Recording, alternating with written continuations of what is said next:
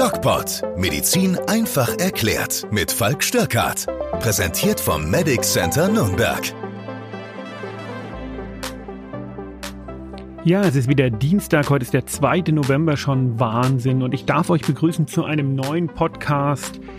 Ja, ohne die Lisa, weil die Lisa immer noch krank ist und ich hoffe, es geht ihr bald wieder besser.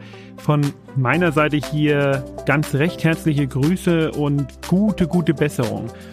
Ähm, nachdem viele Leute nachgefragt haben, habe ich mich dafür entschieden, diese Woche nochmal eine kleine Infozusammenstellung für euch zu machen. Und zwar zu der Frage, wie ist es mit der dritten Impfung und wie sinnvoll sind Antikörperteste vor der Impfung?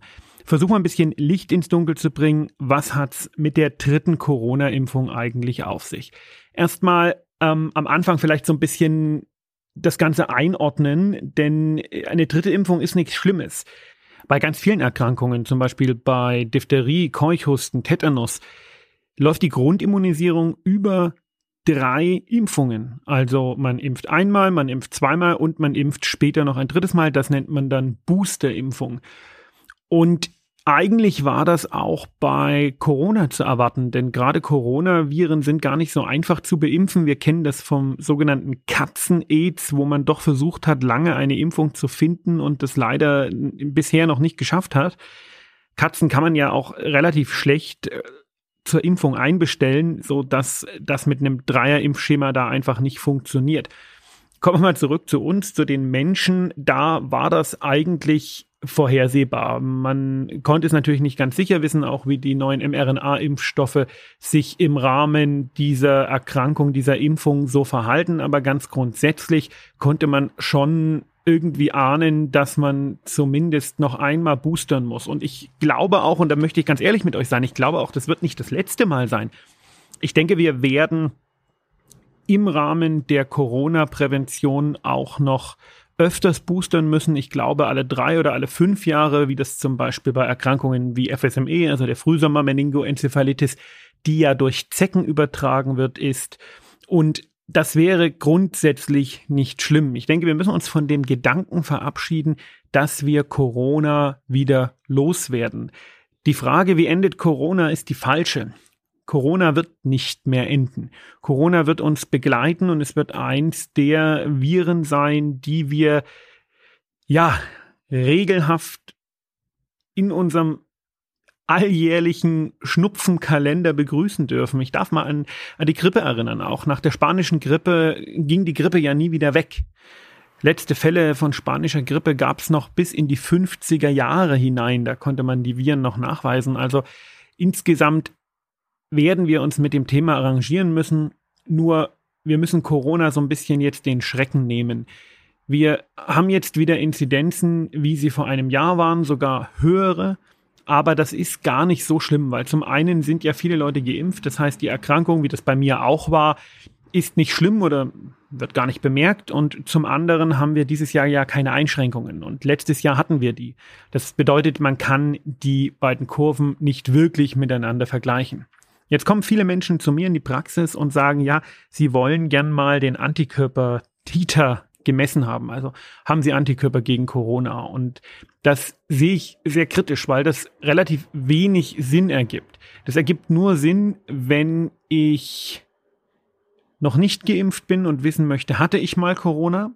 Aber auch da ergibt es aus rein praktischer Sicht wenig Sinn, denn der positive Antikörpertiter-Test zählt nicht als genesen. Das heißt, damit bekomme ich nicht den genesenen Status. Auch wenn ich den habe, muss ich mich dann trotzdem impfen lassen. Zur Kontrolle des Impferfolges macht die Abnahme und die Bestimmung der Höhe der Antikörper leider noch viel weniger Sinn, weil wir wissen nicht, wie hoch der Antikörpertäter sein muss, dass wir wirklich von einer Immunität reden können. Das heißt, Antikörper zu messen und dann zu sagen, ja, okay, hier sollte man sich jetzt impfen lassen und hier braucht man den Booster nicht. Das macht wenig Sinn, weil die Höhe der Antikörper einfach keine Aussage über die tatsächliche Immunität äh, ja, aussagt. Es lassen sich keine Rückschlüsse ziehen. Man kann natürlich annehmen, wenn der Titer sehr hoch ist, dass man immun ist, aber es gibt auch welche mit einem Nulltiter, die trotzdem immun sind. Und dann stellt sich ja noch die Frage, was ist das eigentlich immun? Bedeutet das, ich bekomme die Krankheit nicht oder bedeutet das, ich werde nicht schwer krank? Bedeutet das, ich bekomme keine Symptome? Bedeutet das, ich kann die Krankheit nicht mehr weitergeben? Das sind ja alles Begrifflichkeiten, die wir so noch gar nicht richtig klären konnten. Insofern mh, hm, kann ich über den Antikörpertiter wirklich nicht viel sagen. Wie ist jetzt die Situation für den Einzelnen in Bezug auf die dritte Impfung, also auf den Booster?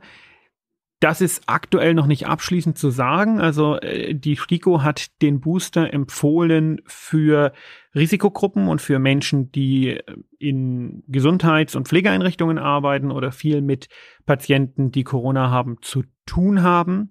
Es ist so, wenn man geimpft war, wie ich, und dann Corona bekommen hat, dann braucht man den Booster nicht, weil den hat man dann über natürlichen Wege bekommen. Und aktuell arbeitet die STIKO gerade eine Stellungnahme in Bezug auf die Empfehlung des Boosters für die Gesamtbevölkerung aus. Jens Spahn ist da ja vorgeprescht, was ich problematisch finde, denn wir brauchen immer ein bisschen Vertrauen in das, was wir da tun. Und hier ist die Wissenschaft eigentlich am Zug. Und äh, Jens Spahn ist Gesundheitsminister und kein Wissenschaftler dass er dann von der Bevölkerung verlangt, die Menschen sollten sich den Booster holen, das ist tatsächlich problematisch. Ich würde hier, auch wenn sie behäbig und träge ist, trotzdem auf die Entscheidung der STIKO einfach warten. Wer das vielleicht mitbekommen hat, ist auch noch so ein wichtiges Thema in Bezug auf die Corona-Impfung aktuell. In Amerika werden jetzt äh, relativ zügig die ab Fünfjährigen geimpft. Da gibt es eine Notfallzulassung mit einem Drittel der Dosis. Und ich denke, das ist ein gutes Zeichen. Ich glaube, das wird in Deutschland noch ein bisschen dauern. Ich habe mich irgendwann in der Mitte des Jahres mal dazu hinreißen lassen, zu sagen, das wird im Januar kommen. Ich bleibe dabei. Ich glaube, dass das bei uns im Januar kommen wird. Wir können da jetzt nicht ewig warten und da muss auch die Stiko mal aus dem Quark kommen, was tatsächlich ein echtes Problem dieser Organisation ist, so wichtig sie sonst ist. Und ja, ich denke, das ist ein weiterer großer Schritt, um mit Corona fertig zu werden. Und ich sage jetzt bewusst nicht mehr äh, aus der Pandemie, weil die Pandemie ist weltumspannend und in der Welt, ja, in, den, in der südlichen Halbkugel sind zwei Prozent aller Menschen geimpft. Das bedeutet, wenn das so weitergeht, wird die Pandemie noch zehn Jahre dauern. Und wir können uns hier nicht hinsetzen und können sagen, ja, wir sind halt das reiche Deutschland und äh, bei uns ist das jetzt bald vorbei. Hm, das reiche Deutschland kann dann halt nicht mehr so schön reisen, wie das früher war. Insofern äh, müssen wir immer auch die anderen sehen. Das finde ich ist allgemein wichtig, auch die anderen zu sehen. Und auch wir in Deutschland werden uns darauf einstellen müssen, dass Corona noch lange nicht vorbei ist und uns wahrscheinlich noch viele, viele Jahre, wenn nicht Jahrzehnte, wenn nicht für immer begleiten wird. Aber ich denke, dass jetzt keine super negativen Nachrichten sind, sondern es ist einfach die Realität. Und je mehr Menschen immun sind gegen Corona, insbesondere durch die Impfung, desto erträglicher ist das.